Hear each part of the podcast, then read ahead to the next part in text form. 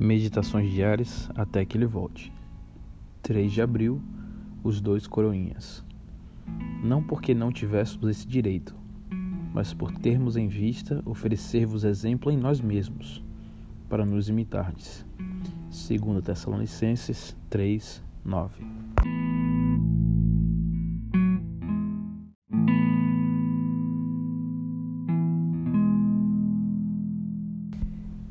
Esta é a história de dois coroinhas.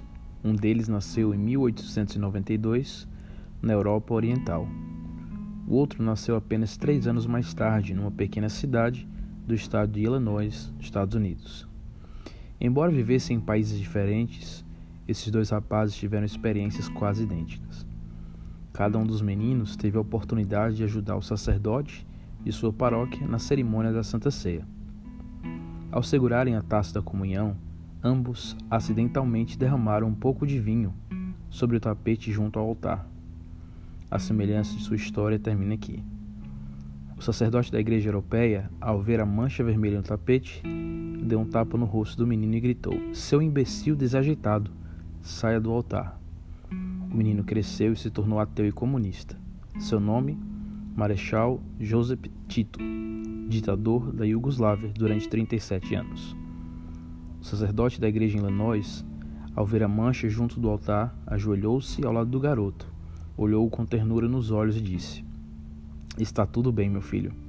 Você sairá melhor da próxima vez. Um dia você será um ótimo sacerdote. O menino cresceu e se tornou o querido bispo Fulton J. Sheen. É provável que Joseph Tito tinha pensado: o evangelho não conseguiu mudar o temperamento desse padre.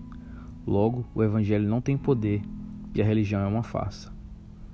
Fulton, por sua vez, ao ser tratado com tamanha bondade, ao cometer uma falha involuntária, deixou-se atrair para a carreira sacerdotal graças à conduta amorosa do padre de Illinois. Não há dúvida de que Cristo é o nosso exemplo supremo, mas muitas vezes apontamos para ele como exemplo a fim de desviar a atenção das pessoas de nosso mau testemunho.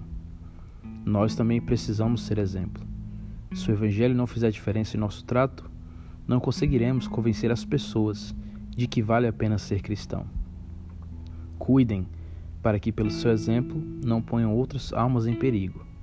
Coisa terrível é perdermos nossa própria alma, mas seguir uma conduta que ocasione a perda de outras almas é ainda mais terrível. Com que fervor então devemos guardar nossos pensamentos, nossas palavras, nossos hábitos, nossa disposição? Que Deus te abençoe e tenha um bom dia.